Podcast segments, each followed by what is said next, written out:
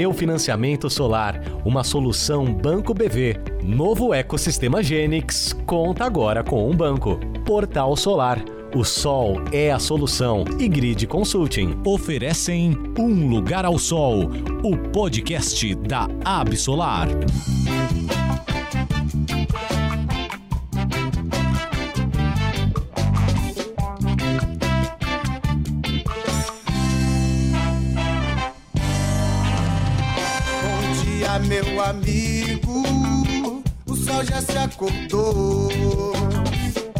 A alma se renova, um novo dia despertou. Amanheceu um lindo dia, dá mais pura alegria. Na árvore os pássaros cantam, no céu as nuvens dançam. Olá, está começando o podcast Um Lugar ao Sol e hoje é o som do Chimarruts, para começar numa levada gostosa e bem astral. O nosso bate-papo de hoje vai falar da nova lei da geração distribuída e já adianto que tem um futuro com muito sol aqui. Energia solar é o futuro, é o presente e hoje nós vamos ajudar a descomplicar sua cabeça em relação às novas regras que estão em vigor. Não tem bicho-papão, não tem pegadinha, dá para fazer um excelente negócio se você é consumidor e se você é empreendedor. Aqui comigo nesse bate-papo, um time de primeira. Quem acompanhou as lives da Bessolar sabe que essa dupla bateu um bolão comentando cada detalhe desse processo que levou anos para sair do papel. Bárbara Rubim, advogada, especializada em energia e vice-presidente de geração distribuída da Bessolar. Bem-vinda, Babi. Obrigada, Pri. Já quero cumprimentar todo mundo que está ouvindo a gente, dizer que é um prazer estar de volta aqui no Lugar ao Sol para a gente falar desse assunto que é tão importante para a nossa sociedade. Tá certo. Guilherme Susteras, também empreendedor na área de geração distribuída e coordenador da AB Solar. Bem-vindo, Susteras. Oi, oi, Priscila. Oi, pessoal. Prazer estar aqui de volta. Dizer que, além de ser bacana esses debates que a gente tem aqui, eu sempre atualizo minha lista de música, viu? O pessoal que traz essas músicas com tema solar são sempre muito bons. Gosto da criatividade. E olha que tem música falando de sol, viu? É porque sol é, é fundamental mesmo, até na música, até na arte. É isso, sol é vida. sol é vida. E aqui conosco também o coordenador de produção agrícola da CNA, a Confederação Nacional da Agricultura e Pecuária do Brasil, Maciel Silva. Bem-vindo, Maciel. Obrigado, Priscila. Satisfação estar aqui com vocês, com Bárbara, com Susteras. Prazer falar de energia solar com vocês. Que ótimo. Pessoal, para começar, eu gostaria de propor um ping-pong, um jogo rápido.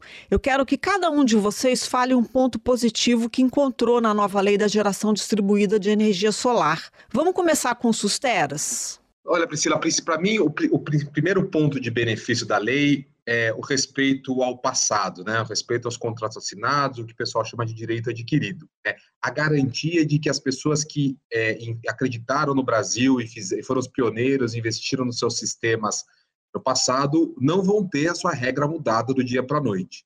É, isso é um excelente exemplo. Acho que o Brasil sempre foi conhecido como um país que até o passado é imprevisível, e esse, para mim, é um, um excelente ponto a gente ter dado a segurança jurídica é, para quem já fez o seu investimento. E para você, Babi? Eu vou, dado que o Susteras já falou das flores aí, da segurança jurídica, eu vou acrescentar a maior possibilidade para novos negócios. A lei trouxe mais flexibilidade para uma modalidade que é super importante, que é a geração compartilhada, que é a modalidade de compensação que permite que quem não tem é, dinheiro para comprar o seu próprio sistema, ou mesmo uma área para instalar, consiga se aproveitar da energia solar, pegando um pedacinho de uma usina maior para a sua unidade consumidora. E com a lei a gente passa a ter mais modalidades de geração compartilhada, com associação, com condomínio. Então, acho que essa flexibilização vai impulsionar muito o crescimento do setor. E Maciel, para você, um ponto relevante? É, vocês me deixam por último aí, é complicado, né? para te complicar, né? Não, mas eu acho que eu, talvez, além de todos os pontos que já foram listados, eu acho que o, um ponto relevante é a definição das, das responsabilidades dentro do processo regulatório. ficou muito claro o que é o papel do CNPE, do Conselho Nacional de Política Energética, o que é o papel da ANEEL, que é o papel das distribuidoras, o que é o papel de todo mundo dentro do processo regulatório. Eu acho que isso aí, associado à segurança jurídica, o processo de transição, vem aí para enrobustecer o processo regulatório. Que bom. Bom, só isso já deu um ânimo maior aqui, além da definição do marco legal com a Lei 14.300, que aconteceu em janeiro, nós também tivemos em julho um outro marco importante para solar. Foi quando encerrou o processo liderado pelo CNPE, o Conselho Nacional de Política Energética, de contribuições para definir como vão funcionar as regras da GD daqui a oito anos. Isso tem a ver com as regras de transição. Babi, qual que é o papel do CNPE ou CNPE depende de, de, de, onde que a pessoa fala, qual é o sotaque. Eu, como mineira, falo CNPE. Por que que, e por que, que ele entrou nesse samba? Quais os desafios que temos pela frente com essas contribuições que foram feitas? Ótima pergunta, Pri. O CNPE, também sou mineira, então também falo assim. Ótimo. é o Conselho Nacional de Política Energética e ele é um órgão de cúpula do setor energético brasileiro. Então, ele é composto por representantes de diversos ministérios, da academia, da sociedade civil, e eu costumo dizer que ele é o farol do nosso setor. Então, o papel dele é lançar luz para o caminho que a gente quer que o setor energético, não só o elétrico, se desenvolva no país. E aí, a partir dessa diretriz que é lançada, os órgãos, o Ministério de Minas e Energia, por exemplo, a EPE, a ANEEL, vão trabalhar para entregar, para a gente conseguir passar por aquele caminho da melhor maneira possível.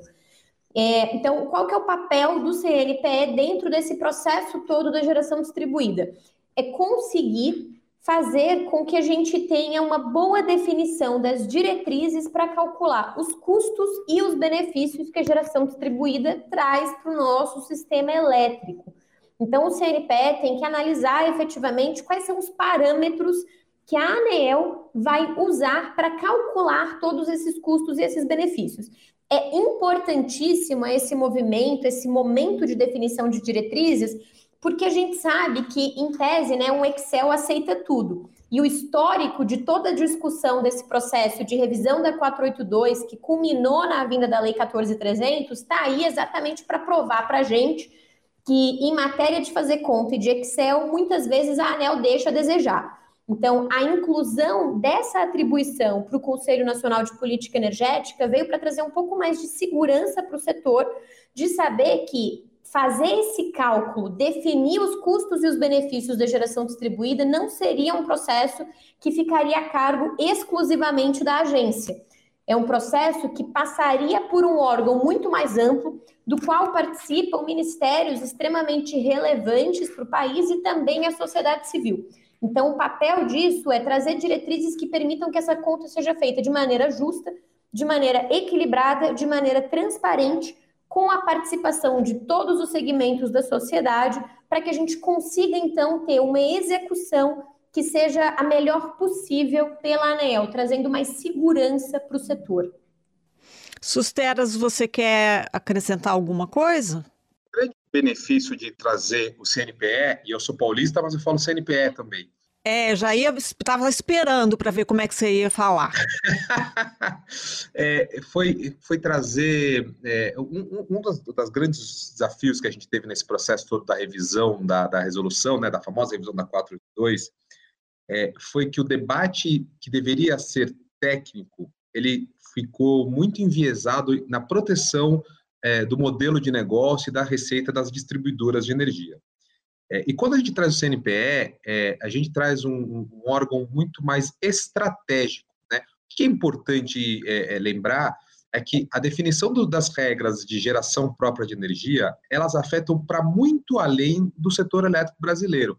Então, esse é um assunto que afeta tanto a sociedade positivamente, né, que é o resultado que a gente tem alcançado até o momento, que é importante que ministérios como o Ministério da, da, da Infraestrutura, da Agricultura, Ciência e Tecnologia, Meio Ambiente, também possam participar do debate de forma também técnica, mas com uma visão muito mais holística.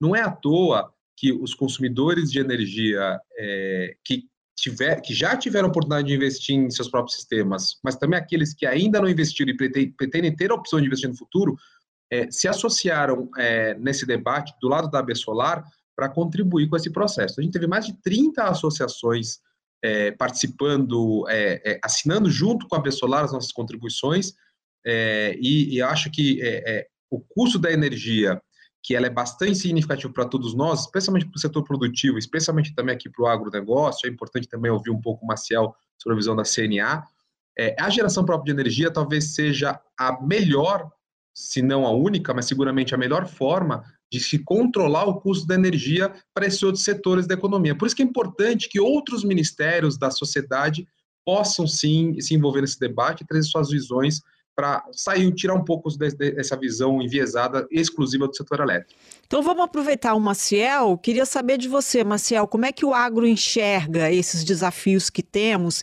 e como é que o setor pode ajudar a manter o crescimento da energia solar no país, na sua opinião? Então, o setor agropecuário, ele é, ele é ávido por tecnologia, eu acho que isso aí fica muito claro no desenvolvimento e evolução que ocorreu no setor aí nos últimos anos. E a energia solar, a geração própria, ela vem com uma alternativa bastante expressiva do que o Sisteras pontuou em relação à redução do custo, ao aumento da eficiência de produção.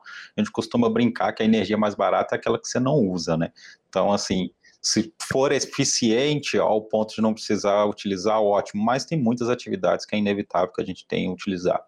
O caso da irrigação, tem o caso da avicultura, suinocultura integrada, que tem uma demanda muito grande por energia. Então, quais são os pontos positivos que a gente vê da geração própria e que o marco regulatório, com todos aqueles ganhos que a gente acabou de pontuar no início, ele, ele traz para o setor, ele vem muito relacionado à previsibilidade de custo. Então, a gente está numa atividade que a gente precisa ter uma previsibilidade de custo que, de certa forma, ele vai refletir para os alimentos, aos, aos consumidores, a redução desse custo propriamente dito, mas muito além do que isso, a melhoria da qualidade dessa energia. O setor agropecuário, se a gente compara os indicadores aí de qualidade de energia, de duração de interrupções, de frequência de interrupções, ele está duas vezes pior do que acontece no setor urbano. Então, é um, um grande potencial para nós, se tratando do CNPE, que eu também sou mineiro, eu acho que a Sustera, você perdeu aqui de longe. perdeu, a minerada tá toda ganhando aqui hoje. Pois é, e eu, quando a gente trata do CNPE no escopo né, da discussão da lei, surge lá o tal do acerto de contas. Né? O acerto de contas me lembra das confusões da escola. Né? No final, a gente acerta as contas. Né?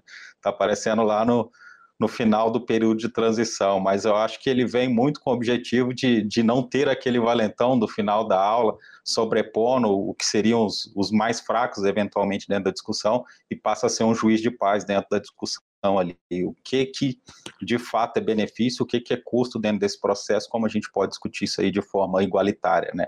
Então, acho que ele exerce muito esse papel aí, no final das contas, e precisa de fato de uma participação ativa do Ministério da Agricultura, a gente tem desenvolvido conversa com eles, a, a, título de contribuir com essas discussões. O Ministério do Desenvolvimento Regional também tem um papel muito relevante, principalmente no que se refere à irrigação.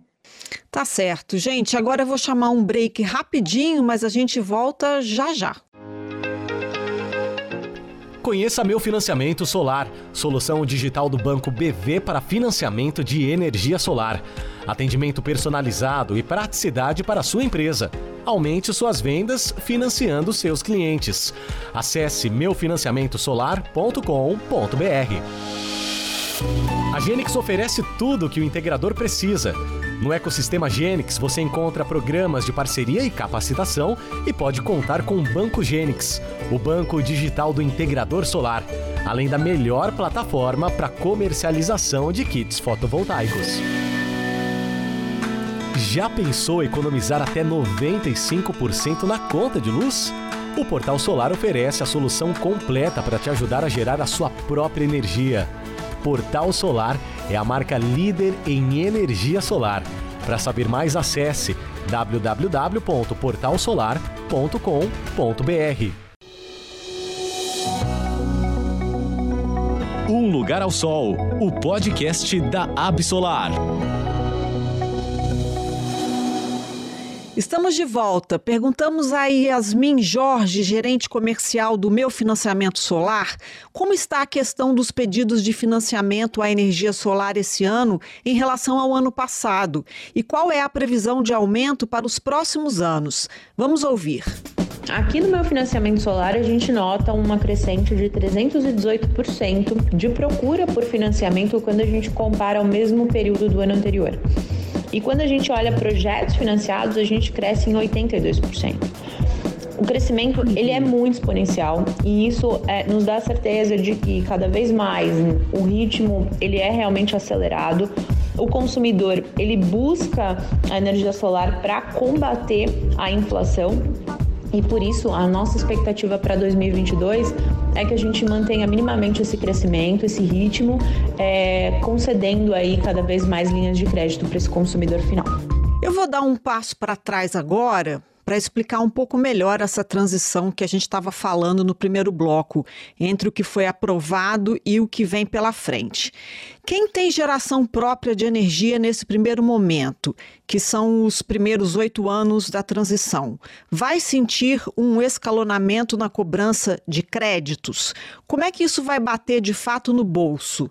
Susteras, me ajuda nessa. É, então, respondendo a sua pergunta, Pri, é, quem já tem sistema ou quem é, protocolar pedido de conexão nas concessionárias de distribuição até o dia 6 de janeiro de 2023, vale a regra de hoje, que é tudo aquilo que você injetar e não tudo que você gerar de energia e não consumir imediatamente, portanto, você vai injetar na rede da concessionária, você tem até cinco anos para resgatar numa proporção um para um.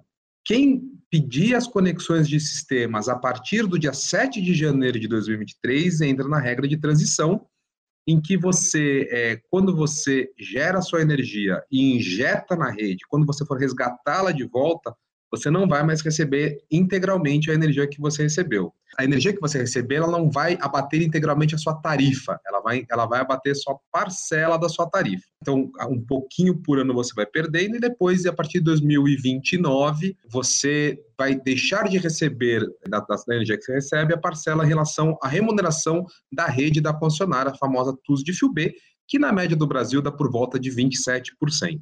E a partir de 2029, 2030, entra uma regra que ainda vai ser definida, ainda vai ser calculada, que é justamente o que o papel do CNPE está fazendo agora, que é dar as diretrizes para que até julho do ano de 2023 a ANEL faça essas contas e determine essa relação que não vai ser um para um, pode ser que seja um para 0,73 ou pode ser qualquer coisa no meio do caminho, porque depende das contas. Importante dizer que seja lá qual for o número definitivo a ser calculado pela ANEEL, nós da Bessolar estamos trabalhando muito próximos tanto à ANEEL quanto ao CNPE para garantir que essa conta seja uma conta justa, seja uma conta que garanta a continuidade da atratividade do segmento solar fotovoltaico, ao mesmo tempo que remunere justamente as redes das, das distribuidoras. Né? A gente na Bessolar não quer pagar nem a mais e nem a menos do que é devido. Uhum. No caso do agro, Maciel, qual que é a percepção de vocês com relação ao ganho que o Brasil tem quando investe em solar no campo? Existe um efeito dominó na cadeia de alimentos e que bate no bolso do consumidor? Sim, sem sombra de dúvida, porque quando a gente está discutindo aí nos investimentos na geração própria de energia, tem a frente de redução de custo de produção direta, ou seja, eu ter um acesso a uma energia mais barata, mas tem também a frente da qualidade, que ela está muito atrelada à questão do custo também. Para algumas atividades, é, por exemplo, a pecuária leiteira, a energia elétrica é um insumo necessário que ela precisa de uma continuidade para garantia da eficiência da produção de fato. A operacionalização da ordenha, por exemplo, ela demanda que a eletricidade esteja lá disponível exatamente naquele momento para que a ordenha ocorra e posteriormente no resfriamento desse leite. Então imagina uma interrupção de, de uma energia que dure aí mais de 24 horas ou 12 horas que seja, além dessa operação ela não ocorrer, ele ainda assim vai ter que descartar esse leite e na maioria dos casos e pensa, de você reduzir produção ou descartar a produção, você está diretamente afetando aí o preço desse alimento. Então, isso ocorre muito pela ausência da qualidade ou por uma qualidade ruim dos serviços prestados pelos distribuidores. A partir do momento que eu passo a gerar a própria energia e melhorar a qualidade desse serviço, isso aí reflete no custo de produção e, por consequência, no preço dos alimentos para a população. Além disso, eu vou um pouco além, porque muitas das tecnologias que a gente tem avançado hoje, principalmente as tecnologias que a gente tem um, um escopo, um viés muito sustentável atrelado a elas, elas estão vinculadas a uma fonte de eletricidade e a energia solar tem surgido como uma alternativa muito grande. Ainda ontem eu estava no Congresso é, Nacional de Irrigação e Drenagem e as principais tecnologias que surgiram, que foram apresentadas, elas estavam atreladas à autonomia de operacionalização desses sistemas utilizando aí da energia solar. É, então fica explícito que assim os avanços produtivos, os ganhos de produtividade, os ganhos estão muito relacionados aí à energia solar fotovoltaica e principalmente à regulamentação adequada do setor. Por isso que a gente fala, né, que solar é presente, mas solar é futuro também, né? A gente está sempre falando essa frase aqui. Tem uma coisa na conta de luz de quem tem energia solar que sempre gera dúvida para o consumidor: o pagamento da taxa mínima. Quer dizer, mesmo quem tem excedente de energia precisa pagar esse valor. A lei 14.300 traz alguma mudança para essa regra ou nos percentuais, Babi? Traz sim, Pri. É, primeiro, vou, vamos dar um passo atrás só para a gente explicar para quem está ouvindo a gente um pouquinho mais sobre essa questão da taxa mínima. Né? Eu costumo dizer que essa taxa, que tem o nome de custo de disponibilidade, é como a consumação mínima. Quando a gente vai num bar que tem a tal da consumação mínima, né? É o valor mínimo que você precisa consumir estando naquele local. Se você consumir mais do que essa consumação mínima, você vai pagar o valor da sua conta. Se você consumir menos, você vai pagar o valor da consumação mínima. A gente tem isso também na nossa conta de luz, que é essa tal de taxa mínima ou custo de disponibilidade. E é um valor que a gente tem na conta para ajudar a custear a existência e a disponibilidade do sistema para nos atender. Então, mesmo que você passe um mês inteiro viajando de férias, a rede de distribuição, é, as geradoras, as transmissoras, elas estavam disponíveis para atender a sua casa, para atender o seu comércio ou a sua fazenda. Por isso que a gente tem esse custo. Quando um consumidor gera a própria energia, ele continua pagando essa taxa mínima. Né? E aí, a grande polêmica que a gente tem quando a gente mistura esse assunto junto com o assunto da geração distribuída é porque hoje o consumidor que tem, que gera a própria energia, ele paga essa taxa mínima duas vezes, porque o valor referente a ela, que é um valor em quilowatt-hora, que é convertido em reais e varia de acordo com a quantidade de fases que aquela unidade consumidora é atendida. Então, se a gente pegar a nossa conta de luz, por exemplo, a gente vai ter a informação no cabeçalho, geralmente, falando se a gente é uma unidade consumidora monofásica, e aí a nossa taxa mínima é de 30 kWh, bifásica 50 kWh ou trifásica 100 kWh. Então é como se fosse o parâmetro que é usado para esse custo mínimo que tem que ser pago. Então esse consumidor que gera a própria energia hoje, vamos supor que ele teve um, ele é uma unidade consumidora trifásica e teve um consumo de 1000 kWh.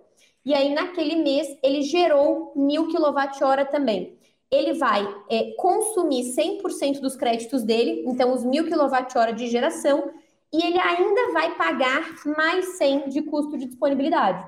Então, o sentimento que esse consumidor fica não é que ele consumiu mil, é que ele consumiu 1.100, porque ele pagou mil com crédito e depois pagou mais 100. Então, isso gera muita, muita dúvida e também uma certa indignação no consumidor, né? Porque fica realmente esse sentimento de pagamento em duplicidade. A Lei 14.300 altera essa regra. Então, o que, que ela traz?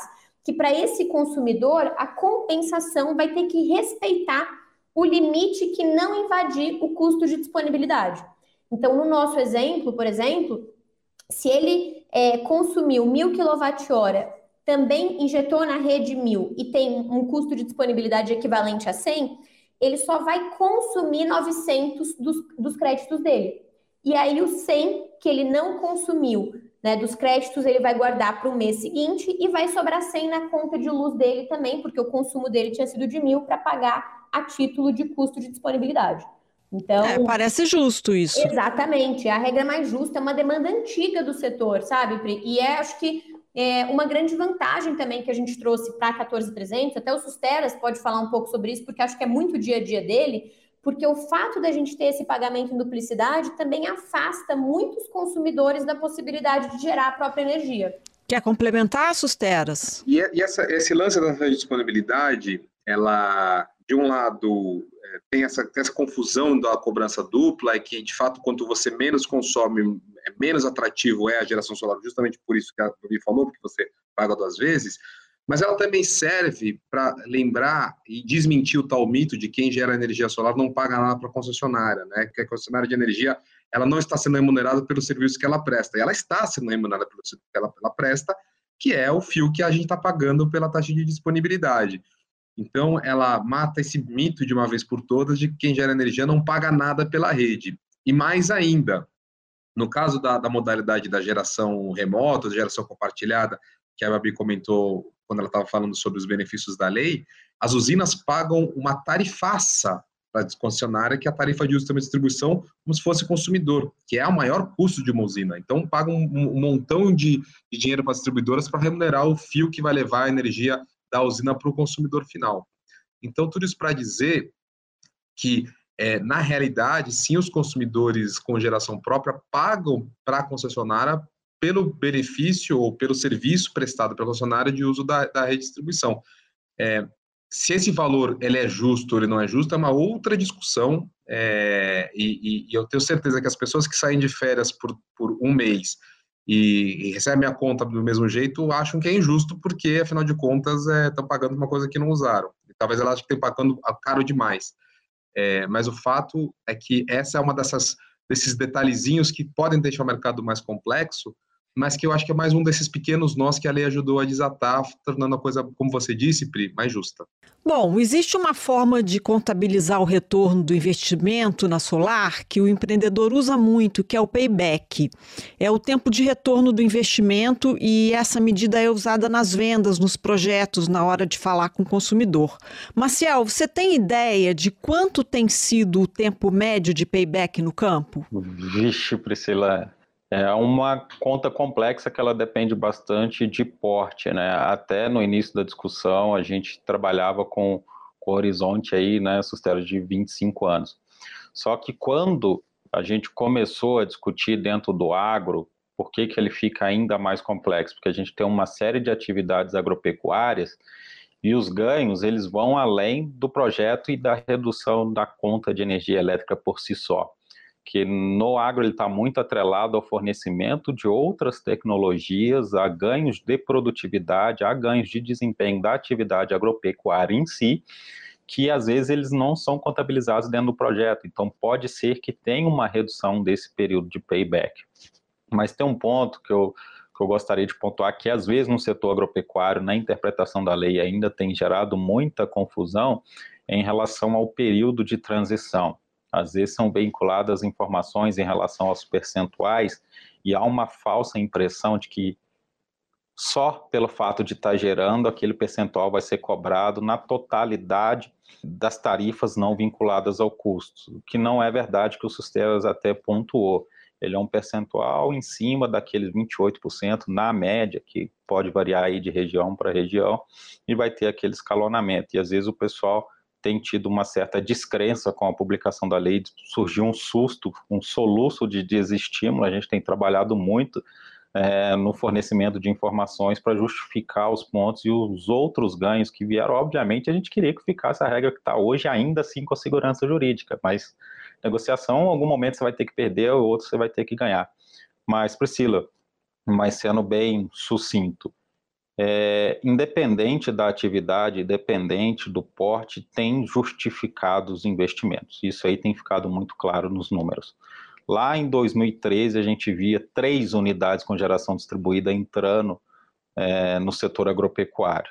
Agora a gente está com mais de 36 mil em 2021, passando de 22 mil já em 2022, a gente está totalizando aí mais de 84 mil unidades geradoras só no setor agropecuário, em torno de 1,6 gigas só dentro do setor agropecuário. Então, assim, independente da matemática, está claro pelo desempenho que sim tem sido atrativo e as pessoas têm compreendido isso.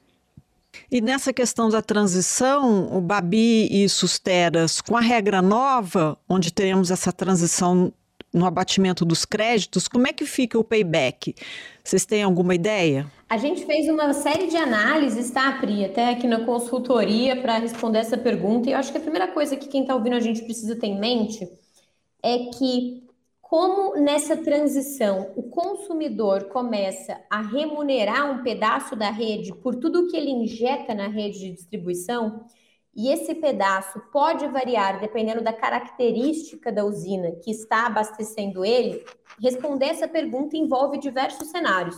Envolve também dizer, por exemplo, que um consumidor que tem mais simultaneidade, ou seja, que tem um percentual maior da geração dele sendo consumida instantaneamente naquela unidade consumidora, vai ser bem menos impactado do que um consumidor, por exemplo, que tem uma usina que está 100% remota. Então, eu instalo uma usina numa área que eu tenho que não tem carga nenhuma, que eu não vou usar, e tudo, toda a minha produção vai ir para a rede da distribuidora para eu usar, por exemplo, na, no meu apartamento aqui em São Paulo. Então, a gente tem esses cenários que precisam ser considerados. Além disso, a gente tem uma outra variável que também precisa ser considerada, que é a localidade, porque a lei trouxe percentuais do fio B. O que é o fio B? É a componente tarifária que remunera as distribuidoras de energia. Dependendo da, da, característica da área de concessão da distribuidora, esse fio B pode ser maior ou pode ser menor. Então, a gente tem áreas, por exemplo, como o próprio São Paulo Capital, que é da área de concessão né, da Enel São Paulo, que o fio B corresponde a mais ou menos 25% da tarifa. A gente tem áreas de concessão, por exemplo, da Coelba, na Bahia, que o fio B corresponde a mais de 40% da tarifa, porque é uma característica daquela região, uma região muito grande, uma região que tem baixo adensamento demográfico, então tudo isso impacta nessa resposta. Mas acho que é, a notícia que a gente pode dar, e até para tranquilizar quem está ouvindo, porque eu vejo que essa é uma dúvida muito comum, é que nas análises que a gente fez, por exemplo, considerando um consumidor comercial, um consumidor residencial, que é 90% de todo mundo que usa GD hoje está instalando nas suas próprias residências, ou nos seus próprios comércios, ou nas suas próprias fazendas, a gente não viu um aumento de payback em mais de seis meses. Então, vamos supor que hoje o payback fica na casa de cinco anos, a gente viu aí numa média um payback que vai passar a ser aí para cinco anos e meio, por exemplo. E algumas áreas de concessão a gente nem sente esse aumento, né? Por causa dessa melhora, por exemplo, que a gente tinha comentado antes no custo de disponibilidade.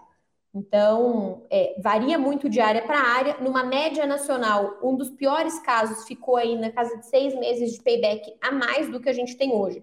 Eu costumo dizer e aí quero ouvir os Susteras também, que o pessoal está com muito receio dessa mudança, dessa transição.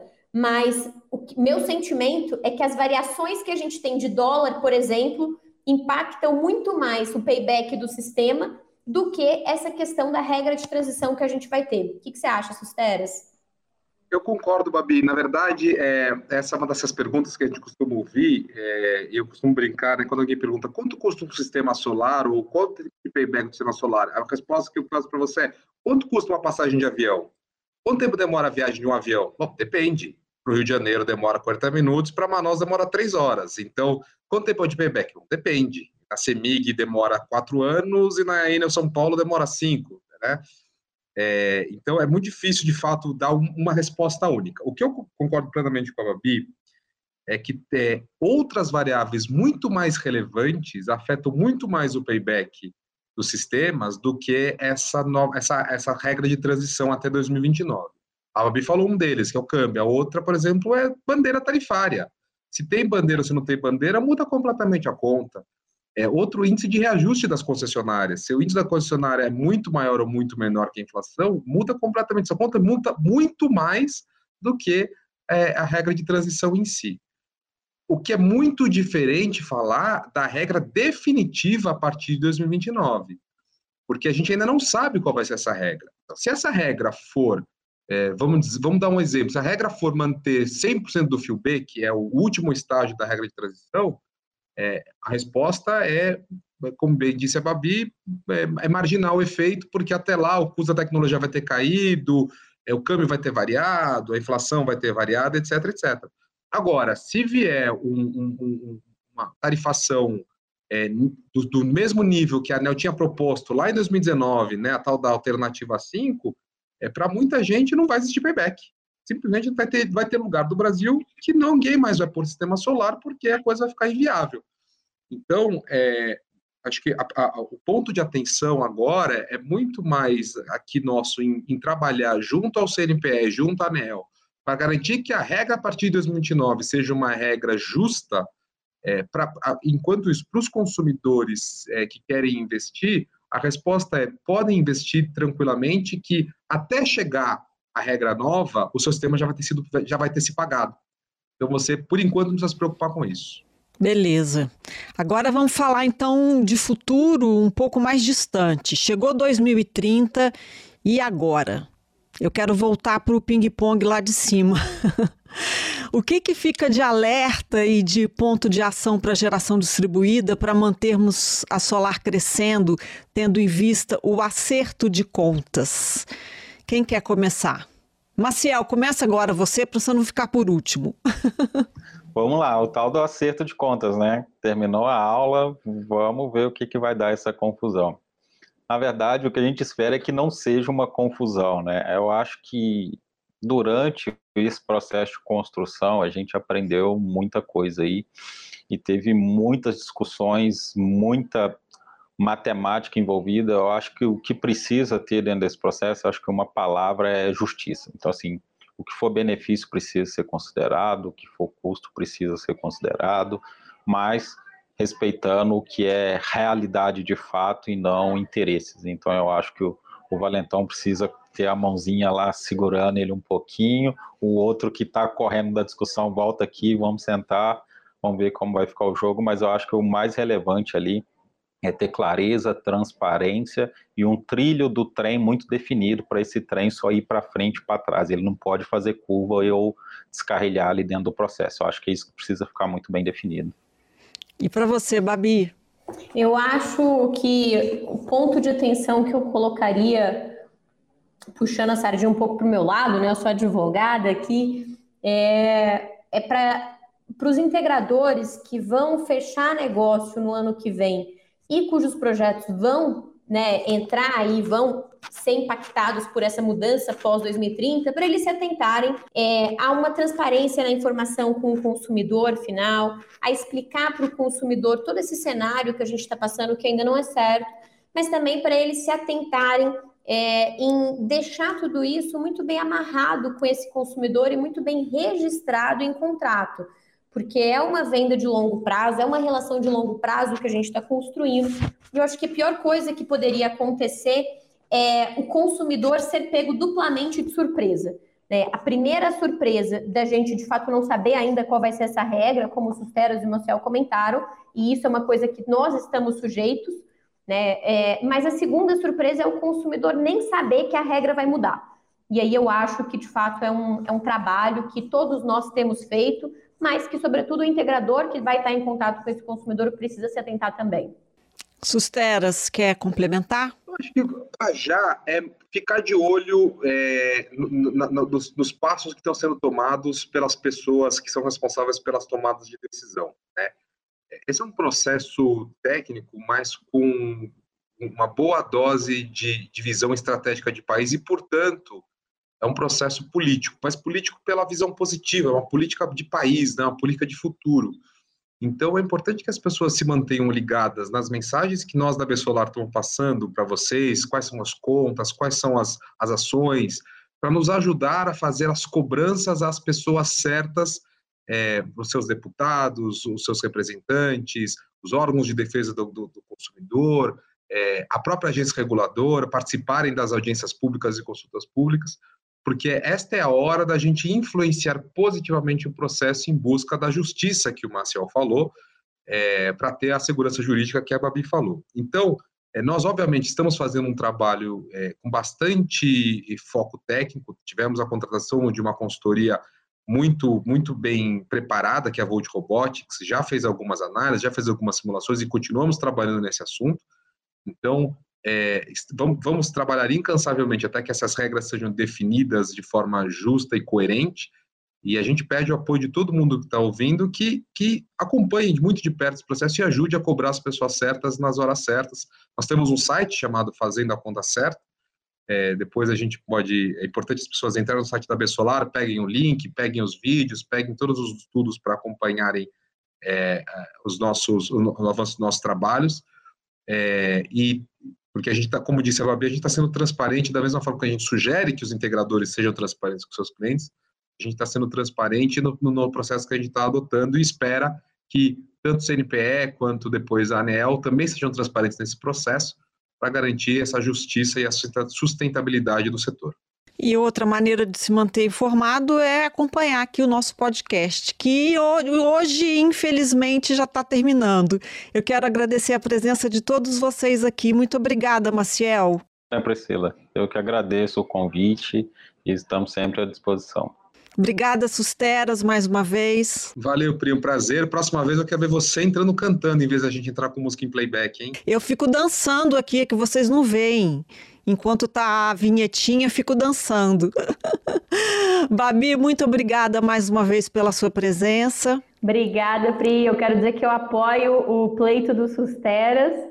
É, vamos já lançar essa campanha aí para o próximo episódio do podcast e a gente já ter essa novidade. Tá certo, gente. Um abraço. Um Lugar ao Sol, o podcast da Absolar agradece Meu Financiamento Solar, Genix, Portal Solar e Grid Consulting.